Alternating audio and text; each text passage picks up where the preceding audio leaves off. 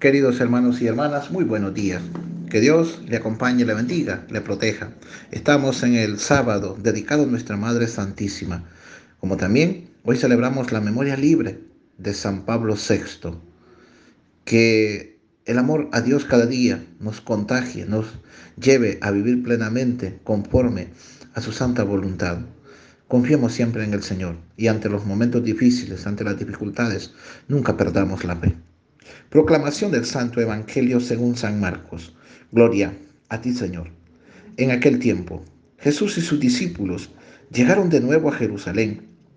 Y mientras Jesús caminaba por el templo, se le acercaron los sumos sacerdotes, los escribas y los ancianos y le preguntaron, ¿con qué autoridad haces todo esto? ¿Quién te ha dado autoridad para actuar así? Jesús le respondió, le voy a hacer una pregunta. Si me la contestan, yo le diré con qué autoridad hago esto. ¿El bautismo de Juan era cosa de Dios o de los hombres? Contéstenme. Ellos se pusieron a razonar entre sí. Si le decimos que de Dios nos dirá, entonces, ¿por qué no le creyeron? Y si le decimos que de los hombres, pero como le tenían miedo a la multitud, pues todos consideraban a Juan como verdadero profeta, le respondieron a Jesús, no lo sabemos. Entonces Jesús les respondió, pues tampoco yo le diré con qué autoridad hago todo esto. Palabra del Señor. Gloria a ti, Señor Jesús.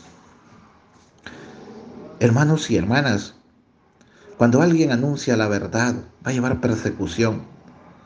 Pero cuanto más alguien anuncia la verdad y da testimonio de la verdad, va a ser perseguido, asediado y si es posible, condenado o llevado a la muerte. Este es el ejemplo de Jesús, que las autoridades de su tiempo no lo querían. ¿Por qué? Porque esencialmente él decía la verdad, le reclamaba al poder religioso en aquel momento que no estaban bien, que Jesús viene a darle el verdadero cumplimiento eh, a la ley, y lo que Jesús pide es la conversión al reino de Dios. Por esto vemos que el mayor respaldo de Jesús es la autenticidad de su propia vida, es la coherencia entre lo que decía y lo que entre lo que decía y hacía. Su profunda adhesión al proyecto del Padre. Esto le lleva a vivir una vida, una vida conforme al amor de Dios. ¿Qué es lo que, qué es lo que propicia esto, que la gente tuviera como verdadero profeta a Jesús. Él no hablaba como los doctores o maestros de la ley, donde ellos no daban testimonio.